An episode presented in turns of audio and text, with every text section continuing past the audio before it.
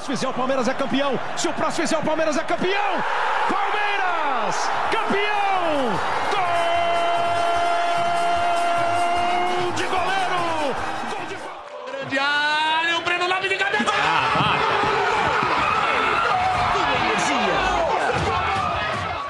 Mas ele pode chamar mais um. Olha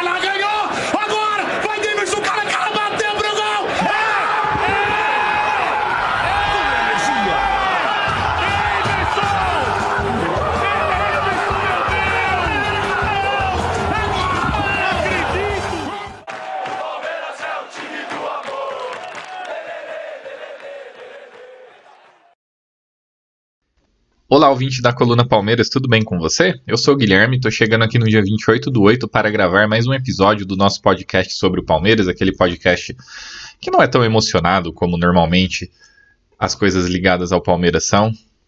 A gente tenta dar um pouquinho de racionalidade em meio a tantos tanta gente corneteira e tanta gente brava perpetuamente aí com o Palmeiras. É, porém, aqui tem críticas nas quais eu sempre tento tecer de acordo com aquilo que eu que eu observo e é o, os tons de análise que eu tento dar, né? Antes de começar, eu vou pedir para todo mundo que ainda não me avaliou na sua plataforma, seja Spotify, seja Apple Podcasts, né? Essas que permitem que você me avalie, por favor, me avaliar. Eu tenho muito mais inscritos do que avaliação e do que ouvinte também. Acho que o pessoal vem, dá uma olhadinha, fica de saco cheio e vai embora. O que é normal, não dá para agradar todo mundo. Mas eu fico muito feliz com todo mundo que sempre me acompanha e também fico muito feliz para todo mundo que puder me me recomendar, né, para a gente poder aumentar um pouquinho a nossa base. Eu não vou ficar enrolando não. Por enquanto, é, eu tenho estimulado vocês a fazer comentários e eventualmente até interagir entre vocês mesmos através desses comentários, né? Eu tive três comentários no, no último episódio. O primeiro dele foi do Pena Júnior é, que me agradeceu e disse a respeito da coerência e disse que não perde um episódio. Eu agradeço demais pela sua, pela sua participação, pelo seu comentário. E é aquela, né? O compromisso que eu faço aqui é de sempre tentar trazer nuance do jogo, né? É, em geral, tem muito conteúdo já sobre polêmica, sobre situações aí que são né, polêmicas mesmo, né? Que é, a gente sabe que é aquilo que atrai bastante, é, bastante audiência aí quando se refere não apenas ao futebol, mas todos os assuntos. Inclusive eu já vi diversas pessoas dizendo que a base daquilo que elas, do conteúdo que elas produzem normalmente é polêmica. Não é o caso. Às vezes eu vou comentar algum assunto ou outro que por si só é polêmico, mas gerar rebuliço não é a minha, minha intenção. A intenção aqui é despertar reflexão sobre o jogo mesmo, porque eu acho que se fala muito pouco sobre o jogo aqui no Brasil. Aí o Rodrigo Lages também me agradece, também me parabenizou e, e ele uma sugestão de pauta foi apanhado da base mensalmente. É, eu vou tentar, eu vou ter que estudar a respeito disso, viu? Eu não sou um profundo conhecedor de base. Eu eu sou bem honesto em, honesto em, em admitir isso para vocês. Inclusive, eu tenho muita dificuldade em observar um jovem talento e ver se ele é bom. eu não, não tenho muito assim. Eu consigo observar se ele tem fundamento e tal.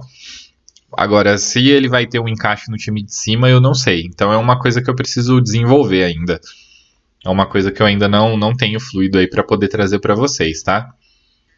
E, e, o Luiz comentou também. O Luiz sempre comenta, tá comigo aqui desde o início é, falou, né, elogiou o episódio e falou que a respeito da arbitragem a diferença é gritante e que de fato prejudica o Palmeiras. Eu acho que isso é um, é um tema assim que deveria ser mais bem elaborado, inclusive através da mídia grande, né? Porque muito se comenta a respeito de melhores do futebol brasileiro e para mim você ter uma arbitragem que favoreça o jogo, o futebol no caso, né? Porque muitas vezes não é o que nós temos aqui falta e, e, tem um peso muito grande nesse, nesse aspecto da gente, de nós termos um, um, jogo um pouco mais, mais palatável, um pouco melhor de assistir no geral. Tem muitas partidas que a arbitragem se perde, seja através de cartões, seja através de medo de deixar o jogo rolar e começa a dar faltinha. Então, assim, eu entendo que isso daí deveria ser uma cobrança um pouco mais veemente em relação àqueles que comandam a nossa arbitragem para que nós possamos ter o, um futebol melhor, né? Eu acho isso é, de uma relevância muito maior do que, se, do que os destaques que se é dado no, a respeito desse assunto, né? Às vezes se comenta muito sobre outros assuntos, e como eu sempre digo, ainda dentro do assunto arbitragem se fala muito pouco sobre a maneira como se conduz o jogo e muito mais sobre lances que possam gerar polêmica, justamente por conta né, do que eu falei aí na nossa abertura. Então eu acho que é um assunto que deveria ser um pouquinho melhor explorado. Mas eu já falei por quase cinco minutos de introdução. De todo modo, a parte dos comentários aí, eu acho muito importante. Se o número de comentários começar a aumentar, eu vou mover eles para o fim. E quem sabe eu volte com as respostas de perguntas. Eu não sei até que ponto vocês gostam porque vocês poderiam eventualmente deixar perguntas e não têm deixado, então talvez não tenha sido é, uma ideia muito boa da minha parte. Mas de todo modo, para não atrapalhar aí o assunto principal que sempre é pós-jogo, né? Pode ser que eu mova esse, essa sessão de comentando comentários para o final do episódio, tá? Então, recados dados, vamos pro, pro tema principal que é o jogo, né? O Palmeiras entrou em campo já sabendo o resultado do Botafogo, o Botafogo socou o malho no, no Bahia de maneira muito muito categórica, não deu chance nenhuma para o Bahia. A gente sabia que se existe alguma vontade dentro do elenco de continuar perseguindo o Botafogo, se é que 11 pontos dá para chamar de perseguição, a vitória tinha se tornado obrigatória dentro desse contexto, né? Visando isso, o Abel mandou a campo o time titular, com exceção do Zé Rafael, que foi poupado. No lugar dele entrou o Richard Rios. E, e assim, o Palmeiras começou exercendo domínio territorial, muito também por conta da postura do, do próprio Vasco, que é bem interessante observar assim, é um time com bastante dificuldade de, de identidade, é um time que ainda está buscando uma identidade de jogo, porque o Vasco, até a chegada do Ramon Dias, era um time que já estava entregue e estava arrumando para a Série B. E não parecia que algo poderia surgir para poder salvar o Vasco, né? E aí a chegada do Ramon Dias começou a dar um pouco mais de de autoestima para o Vasco. Vieram as vitórias, né, recentes. E, e, pelo menos assim, uma coisa que o Vasco ele precisa muito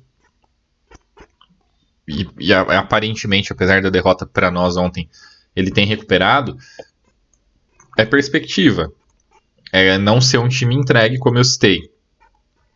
E alguns jogadores que em algum momento, inclusive, já renderam, eventualmente possam voltar a render, alguma coisa nesse sentido. Porque da maneira como estava, o Vasco hum, fatalmente seria rebaixado, com uma campanha muito ruim, né?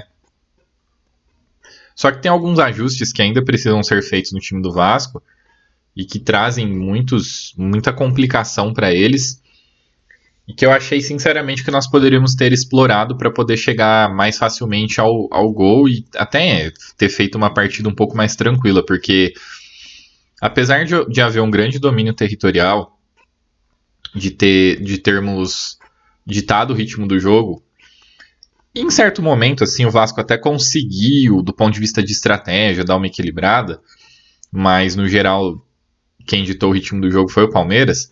É, eu achei que faltou, assim, pegar toda a imposição territorial e transformar em produção ofensiva, né?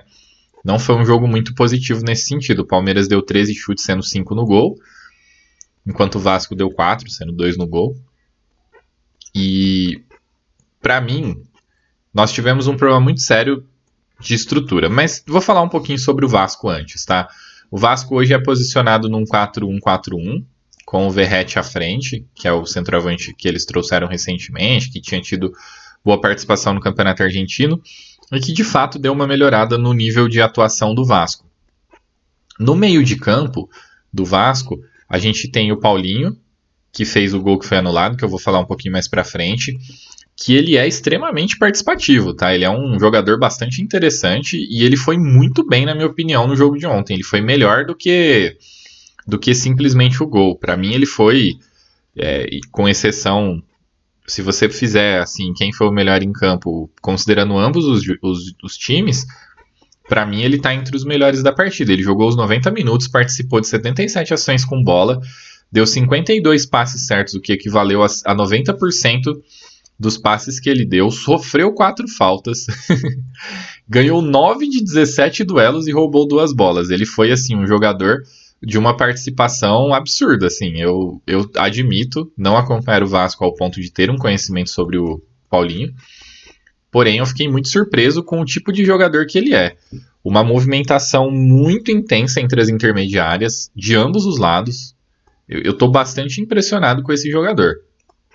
O Praxedes, que a gente já conhece de outras de outros carnavais, ele também fez um bom jogo, mas de uma maneira um pouco um pouco mais eu não, não sei se discreta é a palavra, mas assim, sem tanto dinamismo quanto o Paulinho, né? De todo modo, ele ganhou 8 de 11 duelos e roubou uma bola e participou de 67 ações com bola, tendo acertado 43 de 46 passes. Esses dois jogadores, que não são nem meias, que aqui no Brasil convencionou se chamar de camisa 10, e nem volantes, eles tiveram partidas assim, que na minha eles fizeram uma partida que na minha opinião foram muito boas e que mostram muito qual é o tipo de time que o Vasco tem hoje em dia, né? Que é de bastante pressão nas intermediárias, que mostra, demonstra justamente a virada de chave que houve entre o time que já estava entregue e o time que hoje tenta escapar do rebaixamento, apesar da missão ser bastante difícil. O destaque negativo da linha de meio de campo do Vasco para mim fica pelo Gabriel Peck. Ele é um jogador rápido, ele, ele é um jogador assim que tenta oferecer perigo em jogadas de velocidade, justamente, tentar driblar e tal. Mas assim, eu não sei exatamente, eu não tenho muita informação sobre como ele joga de uma maneira geral. Eu o vi em poucas oportunidades e sempre que eu vejo, eu acho ele um jogador assim de nível bastante questionável. Tirando a questão da velocidade, ele erra passe fácil, ele tenta dar drible em direção ao tráfego, ele não cria jogada para os outros, ele normalmente tenta sair correndo igual um doido e, e eventualmente acertar passes que não são muito sofisticados. É, eu não sei até que ponto ele é promissor, eu não sei é, o que se espera dele, especialmente o torcedor do Vasco que o acompanha mais. Eu não sei o que esperam dele ainda do ponto de vista de evolução. Mas olhando para o jogador que ele é hoje, eu, eu, assim, a impressão que eu tive do começo do campeonato, e depois eu não acompanhei tanto o Vasco, admito, é de que ele era um pouco melhor. Mais recentemente que eu vi um outro jogo do Vasco, eu fiquei bastante decepcionado com o tipo de jogador que ele é.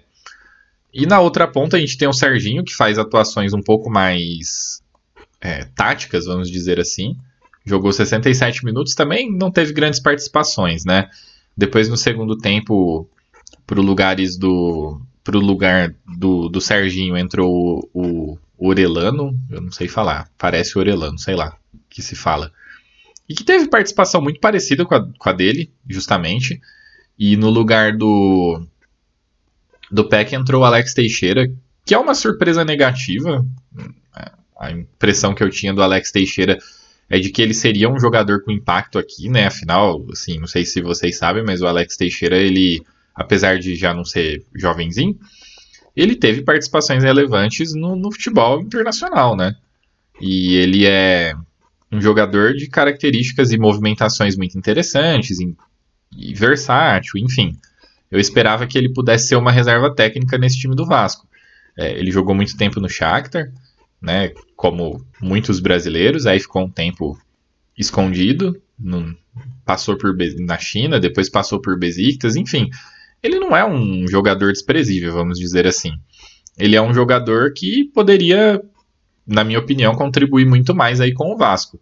Mas, de todo modo, é, não, não, tem, não tem parecido que ele também consegue melhorar o time do Vasco, né?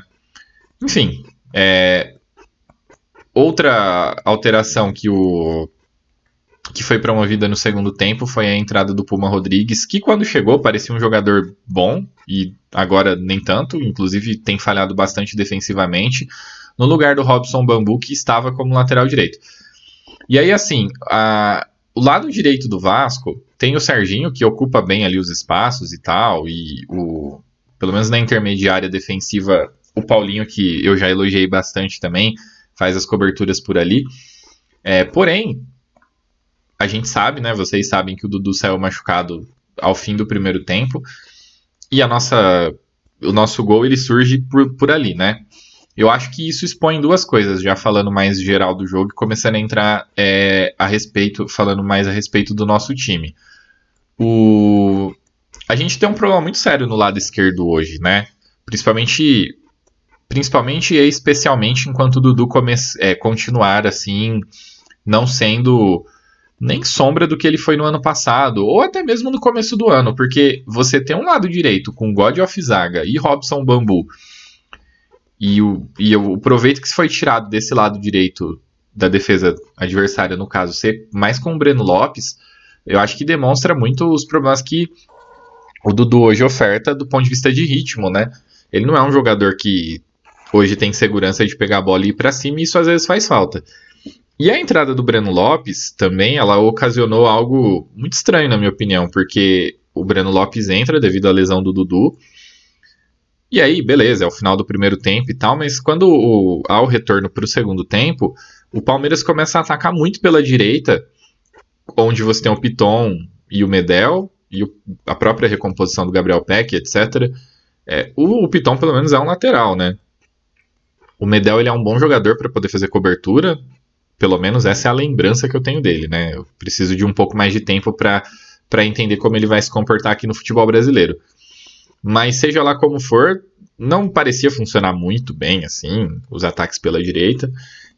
Enquanto que, para mim, o corredor esquerdo, da, nosso corredor esquerdo, né, falando agora sobre o nosso ponto de vista, me parecia muito mais convidativo para a gente poder ter produção ofensiva.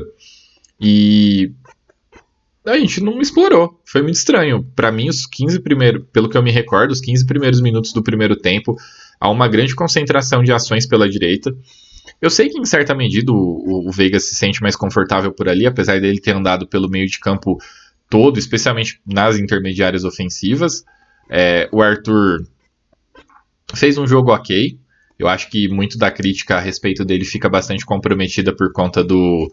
De mais uma vez ele perdeu uma chance, que é uma chance que deveria ser hum, é, aproveitada por ele, pelo pelo estilo de ataque que o Palmeiras faz, né? Por aquilo que, que se propõe, inclusive, né? Eu entendo que depois da substituição, onde o Mike entra um pouco mais à frente, ela tem muito a ver com o fato de que, de novo, a gente tentou explorar um determinado estilo de jogo com pontas com pé invertido. A chance é criada, especialmente essa chance que eu estou comentando do Arthur, e não é aproveitada. E isso provavelmente ou certamente incomodou o Abel, tanto que depois ele promove essa, essa alteração, o Palmeiras passa a ter profundidade. É, a ocupação de espaço bem lateral por parte do Breno Lopes, que entra no lugar do Dudu, inibe a subida do, do Piquerez, e aí, por, porque o Dudu ele atua um pouco mais de fora para dentro, né? E ele cria o espaço para que o Piquerez possa fazer a ultrapassagem e seja nos momentos ofensivos o ponto. Eu já expliquei mais que uma vez esse, esse comportamento tático para vocês. E, e o Breno Lopes não, ele fica estacionado mais pelo corredor pelo corredor muito mais aberto, né, vamos dizer assim. E quando o Piqueires sobe, ele sobe ajudando na saída de bola e um pouco mais por dentro. Não que ele não tenha capacidade de fazer isso, mas a gente perde profundidade, porque o Breno Lopes ele é um ponta de pé invertido. O que eu também não costumo achar um grande problema. Só que essa forma de jogar, aparentemente, ela é muito bem lida pelos times aqui no Brasil e ela engessou muito a forma como a gente atua. E como eu disse antes, ela tem dificultado um pouco a nossa, as nossas possibilidades de se impor contra times mais fracos. Eu acho que essa é a crítica que fica ontem. O aspecto positivo da partida de ontem, na minha opinião, foi o Veiga. De novo, né? E, como eu já disse anteriormente, é, saber que o Breno Lopes é um reserva que dá para contar. A jogada do gol, a jogada da falta que origina o gol é uma jogada dele, ele entrou, cumpriu bem o papel, aquela história de sempre, né? Não é nada muito disruptivo quando ele entra, mas é o suficiente para que o nível de atuação do ponto de vista de papéis que vão ser cumpridos não caia muito. Como eu disse, a única questão ela é um pouco mais estrutural que é a parte de quem cumpre qual papel e aí qual é o lado, digamos assim, ideal que o Palmeiras começa a atacar. Bom, isso falando de questões positivas, né? Todo mundo viu o gol, o gol foi um gol muito bonito. Eu achei que o, o goleiro do, o goleiro do Vasco, Léo Jardim, ele teve uma confiança muito grande sobre como a falta eventualmente seria batida e acabou é, acabou tentando adivinhar o canto e aí a bola passou com muita força e bastante efeito por cima dele e foi um bonito gol misturado com falha, é aquelas coisas, né? Às vezes em gol de falta tem muito disso. Inclusive eu vejo muita gente comentando sobre a queda no número de gols de falta nos últimos anos. E os goleiros eles têm se comportado muito melhor nas batidas de falta, né? Eu lembro quando eu era criança que eu via muitos gols de falta que eram simplesmente o cobrador encobrindo a barreira. E hoje em dia esse tipo de gol não sai. Hoje em dia o goleiro encaixa esse tipo de bola.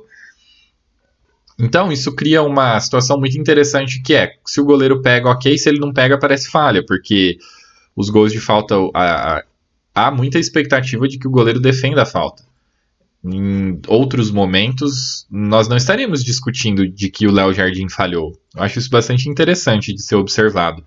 Né? Houve uma evolução muito grande por parte dos goleiros nesse aspecto a nossa defesa se comportou bem de maneira geral, exceto no lance que a gente sofreu o gol. E ali, esse gol, ele é bem interessante porque, assim, é, ele é um tipo de lance que nós já sofremos anteriormente, inclusive isso é comentado pelo, pelo Abel, né, que esse, ele até comenta de um jeito engraçado, imitando a pegada na bola por parte do, do, do jogador adversário. E então ele sabe que existe um problema ali em, em jogadas que acontecem na frente da nossa área. E para ser honesto para vocês, isso, isso é um problema que sempre que o nosso time sempre teve quando é agosto de 2023, eu vou falar disso. Quando a gente não tinha o Danilo, porque essa cobertura de funil e que tornava a nossa defesa super especial no, num passado recente era o Danilo. Ele que era o jogador que dava essa cobertura muito grande na frente da defesa e que é um aspecto muito deficitário do nosso time, tanto quando ele era do elenco, mas não jogava, tanto que o, a jogada do. Vou dar um exemplo para vocês: a jogada do gol do, do, Gabriel na final de 2021 surge com a Rascaeta trabalhando na frente da nossa defesa no momento que o Danilo já não está mais em campo, e a nossa eliminação. É, na, da Libertadores do ano passado frente ao Atlético Paranaense, no qual nós não tínhamos o Danilo, né, devido à expulsão dele, também é por, por, uma, por uma ação que ocorre na frente da área, num local onde eventualmente ele poderia estar ali defendendo ou outro jogador, mas que nós não tínhamos esse jogador com essa característica. Em alguns momentos, essa proteção de funil de defesa é bem executada pelo Zé Rafael, porém não é a principal característica dele como volante, por mais que ele tenha jogado, ele esteja jogando, desculpa, cada vez melhor como o primeiro volante, né? Mas ainda é uma, é uma dificuldade clara da nossa defesa e me preocupa, porque isso pode eventualmente ser explorado em jogos mais decisivos. E é justamente onde nós tomamos o gol ontem, né? Eu acho que há um erro de leitura por parte do próprio Richard Rios, que é quem despeja a bola que sobra para o Paulinho poder marcar o gol. E ali é aquela, né? Quando houve uma reclamação muito grande por parte de algumas anulações de gols do Palmeiras em impedimentos muito apertados, eu sempre disse que essa é a regra a qual a gente está submetido. E isso vai nos afetar positivamente e negativamente em certos momentos. Ontem foi positivamente. Eu vi algumas pessoas falando que o Vasco foi roubado, assim como eu via pessoas dizendo que o Palmeiras tinha sido roubado em momentos onde nosso, foram os nossos gols a serem anulados nesse contexto, né? De impedimentos é, muito, muito milimétricos. Mas tem uma regra e essa regra vale para todo mundo. E ontem valeu em favor do Palmeiras. Então não tem muito que o Vascaíno possa reclamar, né? Se o Vascaíno for reclamar, eu pedi para ele lembrar do gol de bicicleta do Rony contra o Atlético Mineiro, né? Enfim, alguns outros lances. As linhas foram traçadas e o impedimento foi, foi encontrado ali. É... Enfim, não tem muito o que se discutir, mas foi milimétrico. O Palmeiras poderia ter sofrido aquele gol. Nós poderíamos entrar em um em uma dinâmica de jogo muito muito complicada, tendo que correr atrás do resultado, tendo que se lançar muito mais ao ataque, deixando o jogo um pouco mais ao gosto do que o da estratégia para qual o Ramon Dias montou o Vasco. Então, assim, eu não sei exatamente qual é o qual é o tipo de solução que o Abel pode encontrar a partir das peças que ele tem. Mas isso é um problema muito sério que o nosso time tem e que precisa ser corrigido. Isso eventualmente pode custar uma classificação ou um título aí na Libertadores, a depender de até onde a gente chegue, né? Isso me deixou bastante preocupado. Eu não consigo, eu não consigo fugir disso, tá? Não, não consigo, é, não, eu não consigo ignorar esse aspecto do jogo, apesar da vitória.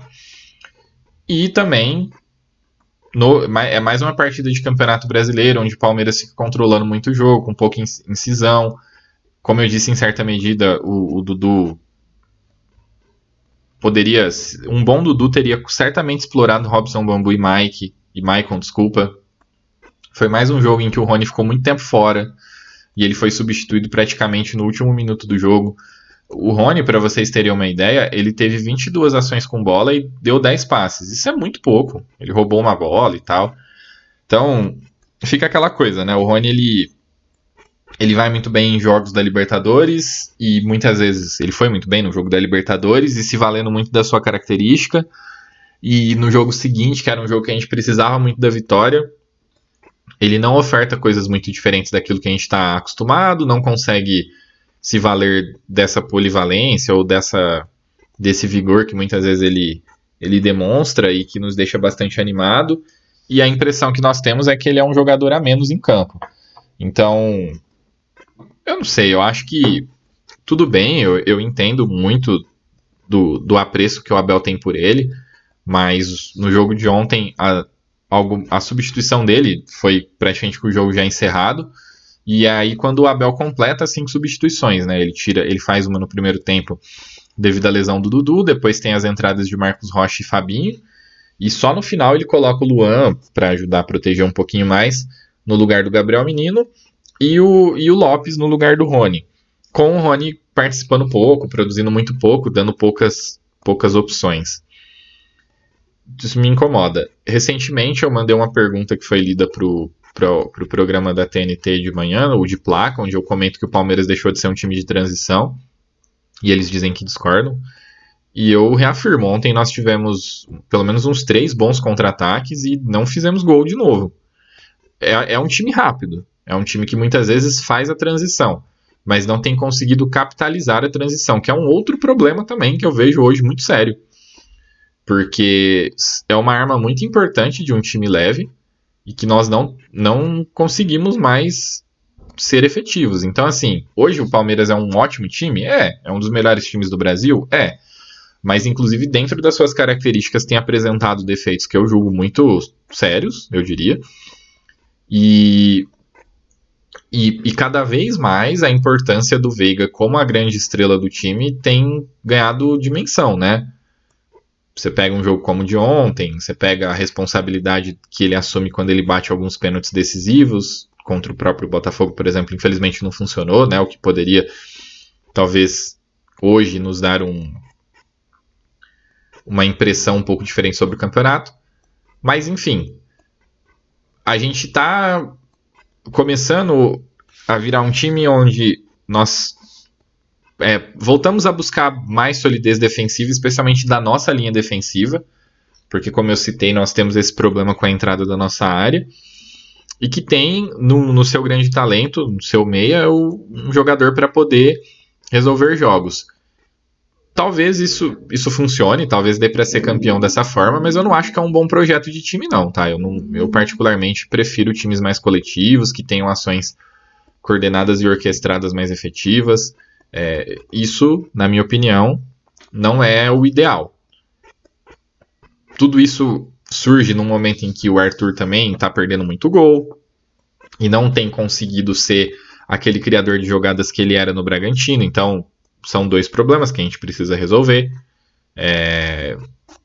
Enfim, são, são defeitos que nosso time tem e que podem aparecer, em, como eu disse, por exemplo, numa final de Libertadores, caso o Palmeiras lá esteja.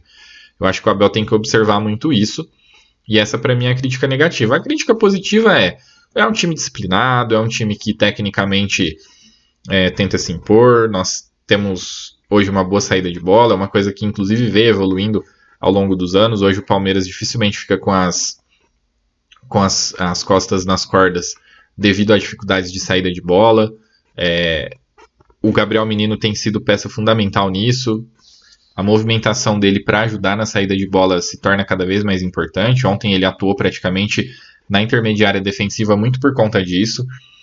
Porém, falta, por exemplo, mais ações positivas do Rony, ofensivas, para que a bola fique um pouco mais de tempo no ataque, para que ele eventualmente crie espaços para que o Veiga entre e também possa marcar. Então é uma coisa que eu elogiei muito no time com o Flaco na partida, né, que o Rony não jogou antes do Deportivo Pereira.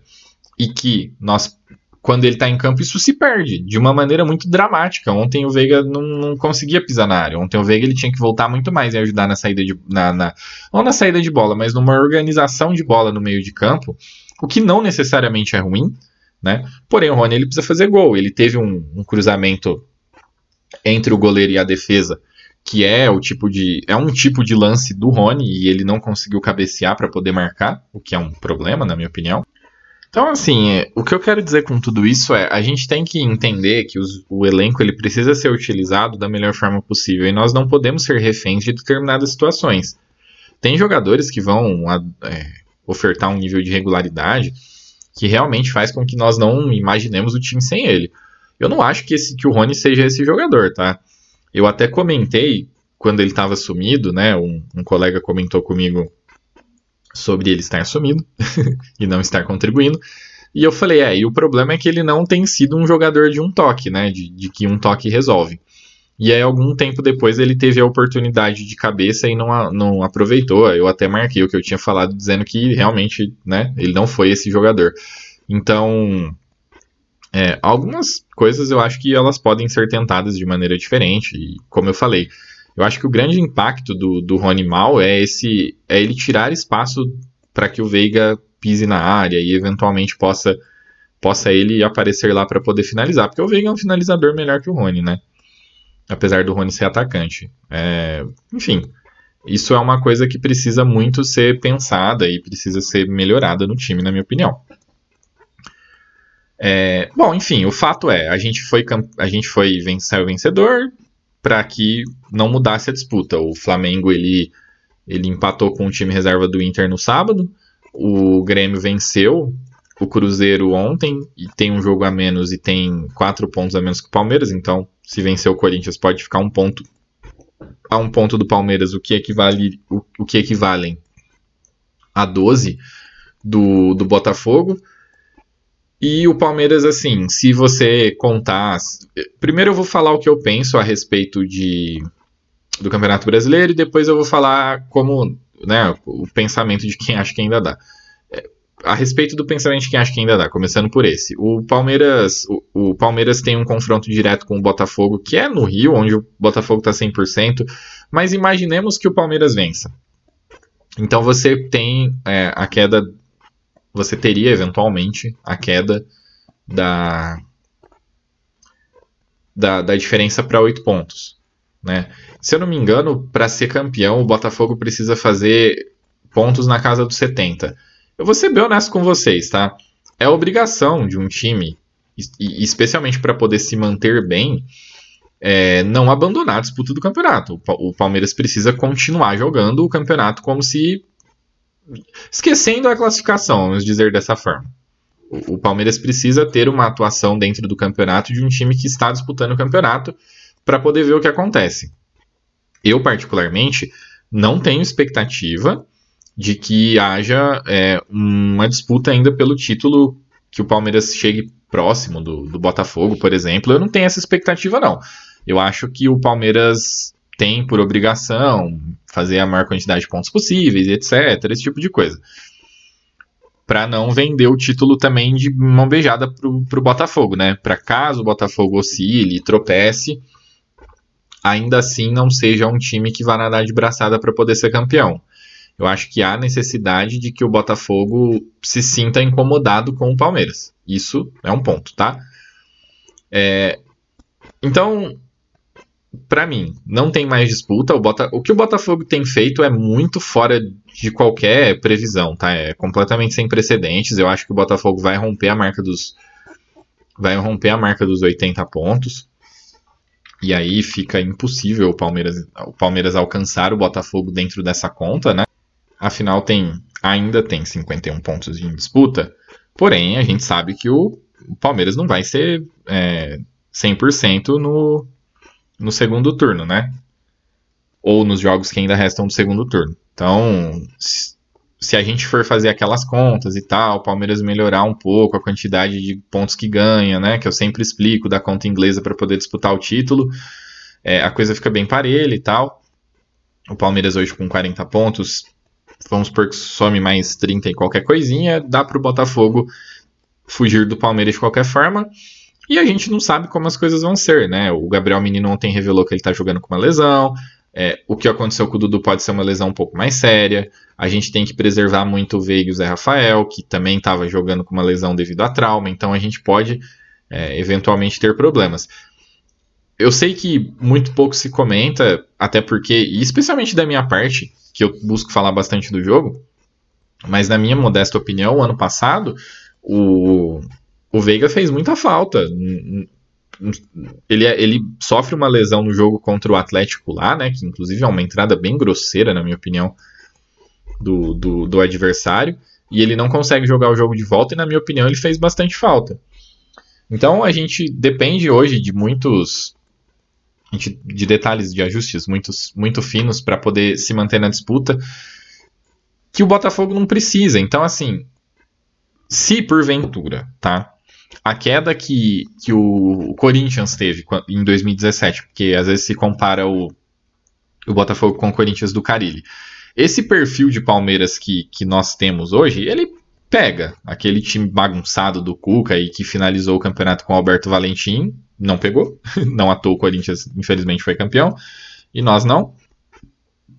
Porém, esse time de hoje pega. E para que isso seja possível, há necessidade que o Palmeiras se mantenha na disputa.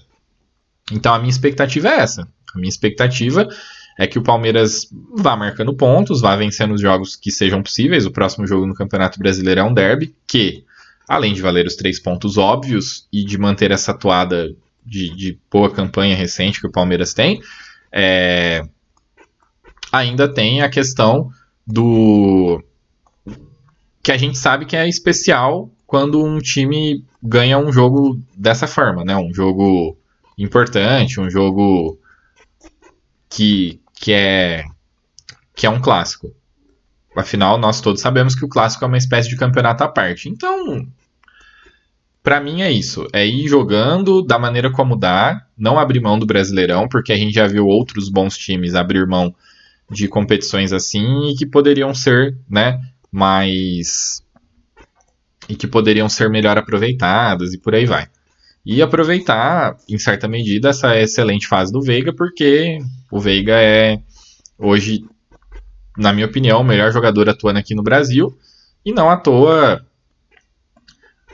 nós nos mantemos na disputa, mesmo com o, o, o Botafogo fazendo uma campanha completamente sem precedentes, né? Esse é o ponto. Eu, essa é a avaliação que eu faço do atual momento. A gente sabe que a prioridade é a Libertadores e tem que ser mesmo. A gente está muito mais próximo de ser campeão da Libertadores do que de ser campeão brasileiro, porém vai que cai no nosso colo, né? E a única forma do Palmeiras ser campeão é assim, é se cair no colo, porque o, o Botafogo não dá mostra nenhuma de que vai facilitar a situação para o nosso lado, muito pelo contrário, o Botafogo dá mostras de que vai remar de maneira bastante sólida para esse título brasileiro que eles né, já não conquistam há algum tempo. Tem uma questão aqui sobre o jogo e etc. Né? No geral, o podcast, entre aspas, termina aqui. Se vocês quiserem continuar agora comigo, eu vou falar sobre o título de 1937 do Campeonato Brasileiro do, do Atlético Mineiro, que foi reconhecido aí recentemente, tá? E eu vi que parte da mídia comentou a respeito do disso, né? Do, desse, desse reconhecimento por parte da CBF e começou a traçar paralelos com o fato de que recentemente, não, há não tanto tempo assim, né, alguns anos atrás, a CBF identificou que, na, na época ainda era o Ricardo Teixeira, que as competições que, que foram preâmbulo do Campeonato Brasileiro, elas tinham uma conexão com o Campeonato Brasileiro e, portanto, eram Campeonato Brasileiro também. É, vamos lá. esse torneio de 1937 aí é um torneio. Eu não sei em qual contexto ele foi realizado, afinal nós estamos falando de 1937, nós não estamos falando é, da década de final da década de 50, década de 60, como é o caso da Taça Brasil, que foi o, a primeira, né, a competição criada pela própria CBD à época para poder coroar o campeão brasileiro e levar um time brasileiro à Libertadores. Então, assim, primeiro, né, qual é o, a finalidade da criação dessa competição? A gente tem que ver isso, né? Qual era o formato e por aí vai. É, eu tenho pouquíssima informação sobre o campeonato de 37, então eu não posso falar com qual espírito ele foi criado, vamos dizer assim. Mas uma coisa que eu posso garantir é ele não está conectado a nada, diferente da Taça Brasil e do Roberto Gomes Pedrosa, que para quem me ouve sabe que até 1975 o Roberto Gomes Pedrosa e o Campeonato Brasileiro, que não chamava Campeonato Brasileiro, chamava Campeonato Nacional de Clubes, tinha, tinha o mesmo formato, tá? Era o mesmo formato do Roberto Gomes Pedrosa e o Campeonato Nacional de Clubes, os primeiros que foram. Porque assim, o meu ponto é, eu não entendo muito bem por que, que existe o recorte de 71 para frente, tá? Isso não é claro para mim. Porque foi assim, é, houve a necessidade da criação de um campeonato nacional para poder decidir quem é para Libertadores. A CBD foi lá e criou a Taça Brasil. A lógica da criação da Taça Brasil, onde ela especificamente tinha menos times, ela era uma lógica de do regional para o nacional. Então você tinha é, como o Brasil é muito grande, e um dos erros que eu vi de avaliação por parte de uma pessoa em específico que estava comentando era comparar com Espanha, Portugal e por aí vai, onde esses países são do tamanho de estados aqui no Brasil, sendo generoso o tamanho de região, de regiões, né, no caso, é, era de cobrar uma competição maior, que os times se enfrentassem, como é hoje em dia. Mas não havia possibilidade. A gente tinha uma situação muito diferente naquela época. Nós tínhamos outra estrutura logística. A gente não, não existia a ponte aérea Rio-São Paulo para você fazer um torneio Rio-São Paulo dinâmico, digamos assim. Quem dirá uma competição a nível nacional, aonde os times pudessem se enfrentar indo para lá, indo para cá. Então, assim, isso não era uma possibilidade. A primeira coisa que há, né, é, é, que precisa se ter compreensão é não era possível ter uma, uma competição longa de, de clubes aqui no Brasil. Esse é o primeiro ponto. Então, a lógica inicialmente era de do regional para o nacional. Não à toa, você jogava um campeonato longo e é, que eram os estaduais para você poder chegar até o, o, nacional e disputar e eventualmente pleitear uma vaga no na Libertadores posteriormente. Então, por que, que eu estou dizendo isso? Apesar da Libertadores ser disputada no formato de Copa, ela coroa o campeão, o campeão da América, né? E, apesar da Taça Brasil ter esse formatinho de mata-mata, ela coroava o Campeonato Brasileiro. Então, o campeão brasileiro, perdão. Então, é uma falácia muito grande o paralelo entre o entre a Taça Brasil e a, e a Copa do Brasil. A Taça Brasil não tinha a pretensão de ser uma, uma Copa do Brasil, de ser essa competição democrática e blá, blá, blá, blá, blá, que a Copa do Brasil foi criada para ser, tá? Que quem falou sobre isso foi o Mauro César. Então, para mim, ele se equivoca quando ele diz que a Taça Brasil era o preâmbulo do, da, da Copa do Brasil. Não tem paralelo. Esse é o primeiro ponto. O segundo ponto. A CBD, ela tinha uma preocupação com com cuidar da seleção. E é justamente por isso que ela vai passando a administração do que seria esse preâmbulo do Campeonato Brasileiro, e que já era um, um campeonato nacional, vamos dizer assim, para a organização do Roberto Gomes Pedrosa. E não à toa, é por esse motivo que essa organização se consolida e a CBD utiliza nos, nos seus primeiros anos, né, de campeonato nacional de clubes, o, me, o mesmíssimo formato. O que ocorre é o seguinte: alguns clubes, eles eram, entre aspas, alguns clubes não, perdão. Algumas federações, elas eram favorecidas pelo. No, no, no, formato que ali ocorria. E houve um movimento entre algumas federações, especialmente a goiana e algumas federações do Nordeste, do, do Norte, dizendo que o campeonato não era democrático. E é bom que a gente saiba qual, de qual contexto a gente está falando.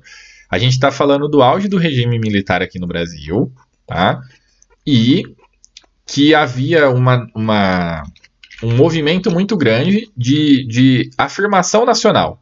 Então, você tinha integração, você tinha, por exemplo, você tinha assim uma busca por parte do governo por uma maior integração nacional.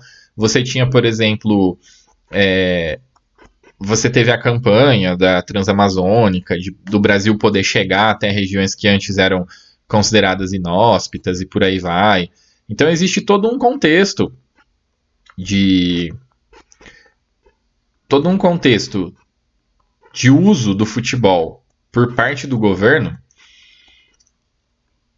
que faz com que haja uma separação entre aquilo que vinha sido, sendo feito pela organização do Roberto Gomes Pedrosa para o que ali passa a ser exercido uma administração por parte de um de um órgão, né, que seria nacional dentro desse contexto de reafirmação nacional.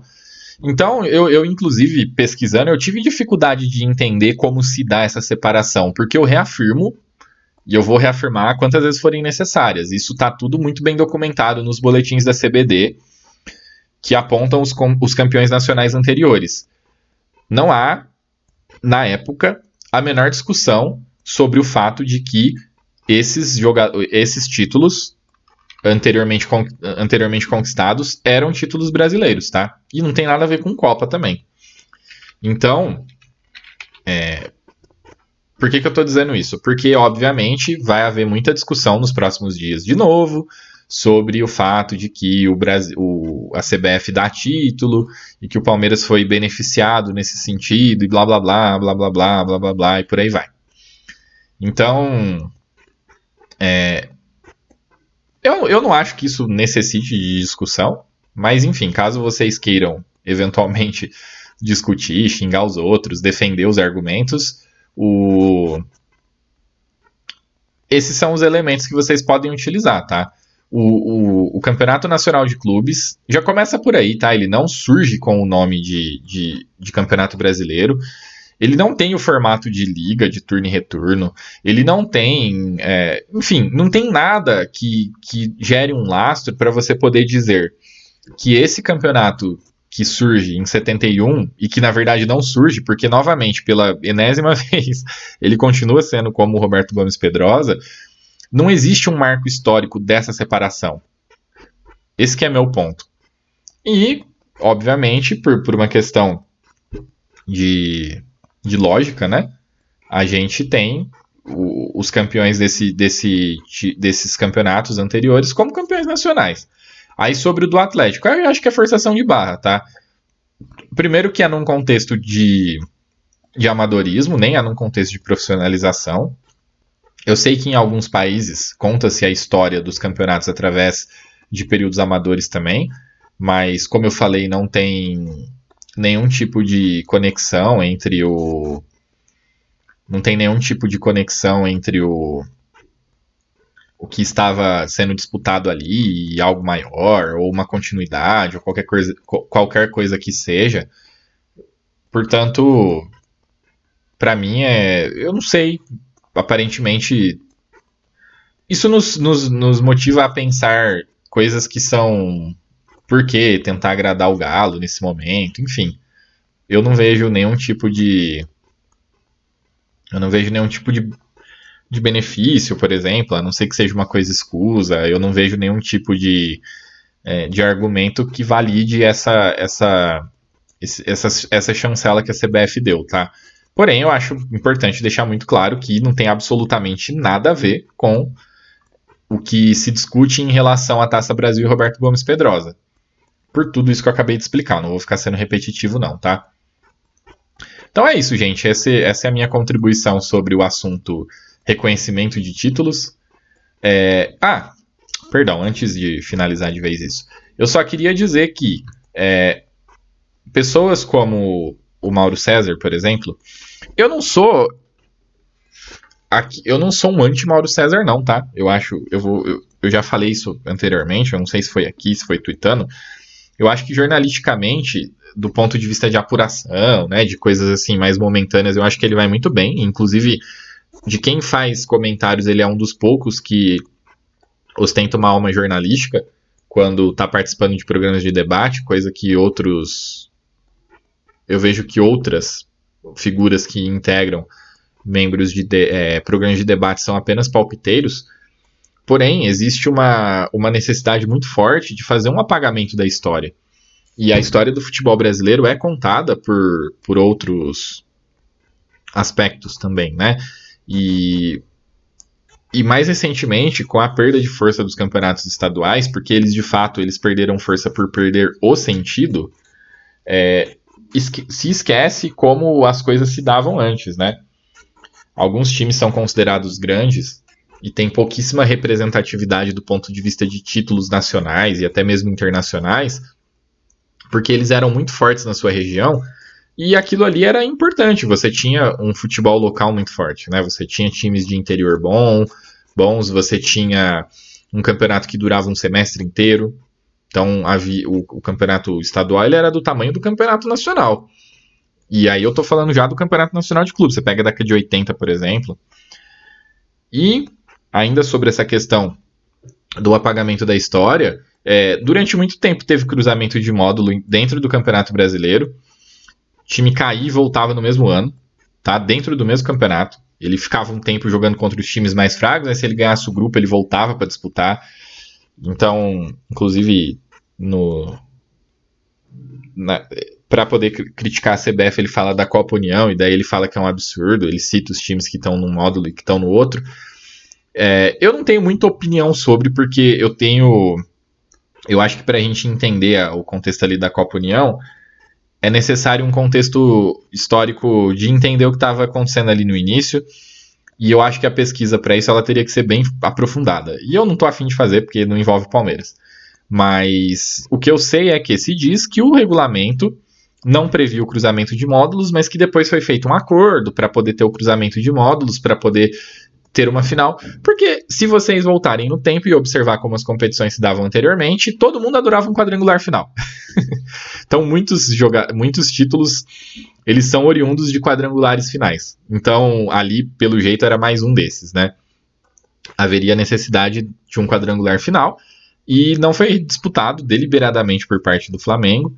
E isso é um aspecto negativo que ocasionou no, nessa disputa que há até hoje, na, pelo menos na cabeça dos flamenguistas, né, mas que por parte da CBF fica muito claro de que o esporte é campeão, entre aspas, por WO, né, porque o, os, os, os integrantes de um dos módulos decidiram por não disputar a partida.